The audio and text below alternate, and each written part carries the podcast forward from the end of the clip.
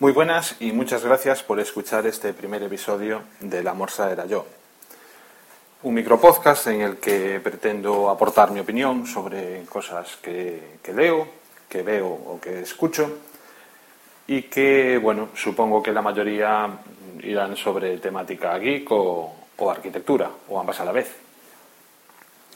Y bueno, hacía tiempo que, que me estaba planteando si utilizar Spreaker como plataforma para, para grabar podcast.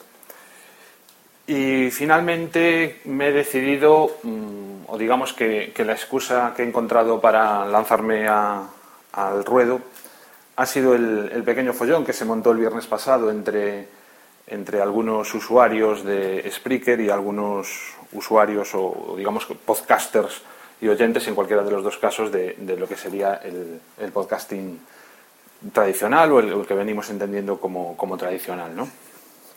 Y bueno, no es, no es para nada mi, mi intención entrar a, a, dar mi opinión sobre lo que ocurrió, sobre quién tiene razón o no, porque creo que es algo que no, no viene a cuento, porque mm, sería pues echar un poco, remover digamos la mierda ¿no? que, que se montó aquel día. Y bueno, creo que son disputas mmm, baladíes que, que creo que, que, no van a ningún lado, no, no, aportan absolutamente nada y entonces pues mejor dejarlas de lado.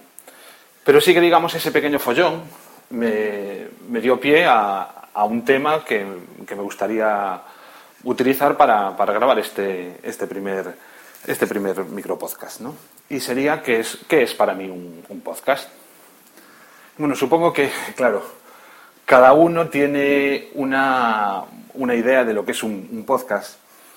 Y porque realmente la, la, definición tradicional de un archivo multimedia sindicado, que bueno, creo que esa podría ser una definición correcta de lo, de lo que es un podcast, pues no se ajusta o, o creo que mmm, cada uno de nosotros mmm, entiende que un, que un podcast es, es, algo distinto, ¿no? o, al, o al menos en, en nuestra pequeña forma de entender cada uno lo que, lo que es este mundo del, del podcasting, creo que cada uno tenemos una, una, propia definición. Y bueno, pues yo voy a explicar la mía.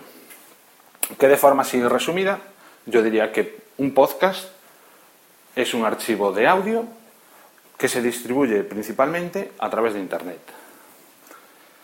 Eh, el resto, mm, para mí, no son podcasts son otras cosas. Pueden, o sea, eh, formatos tan válidos como, como, los podcasts, los habrá buenísimos, los habrá malísimos, exactamente igual que los podcasts. Entonces, no quiero decir que haya algo mejor, que si algo no, no lo considero podcast, lo considere de menor categoría. No, en absoluto. Simplemente, para mí es otra cosa, tan válida y, utilizo otro tipo de formatos, lo mismo que utilizo los podcasts. Pero bueno, volviendo a la definición que daba, por un lado, es un archivo de audio. De esta forma, lo que estoy diciendo es que dejo fuera lo que son vídeos, ¿no? Eh, los videocasts, los videotutoriales, que hay tantos, los, eh, los canales estos de YouTube.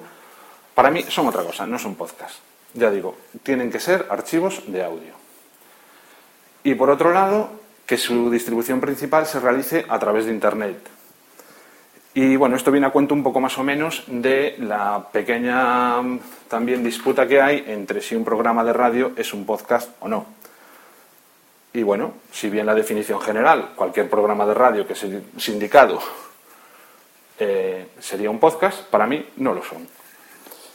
Eh, dejo fuera, por tanto, todos los programas de radio tradicional, cuyos principales oyentes pues son los que con, una, con un aparatejo de radio, como de toda la vida se ha hecho, reciben, reciben la emisión a través de las ondas hercianas. Pero claro, también existen emisoras de radio minoritarias o eh, radios comunitarias, radios libres, que normalmente se circunscriben a un ámbito geográfico muy limitado y que además de ofrecer sus programas a través de la radio tradicional, utilizan también Internet para llegar al resto de oyentes. Entonces, para mí esos sí que son, sí que son podcasts.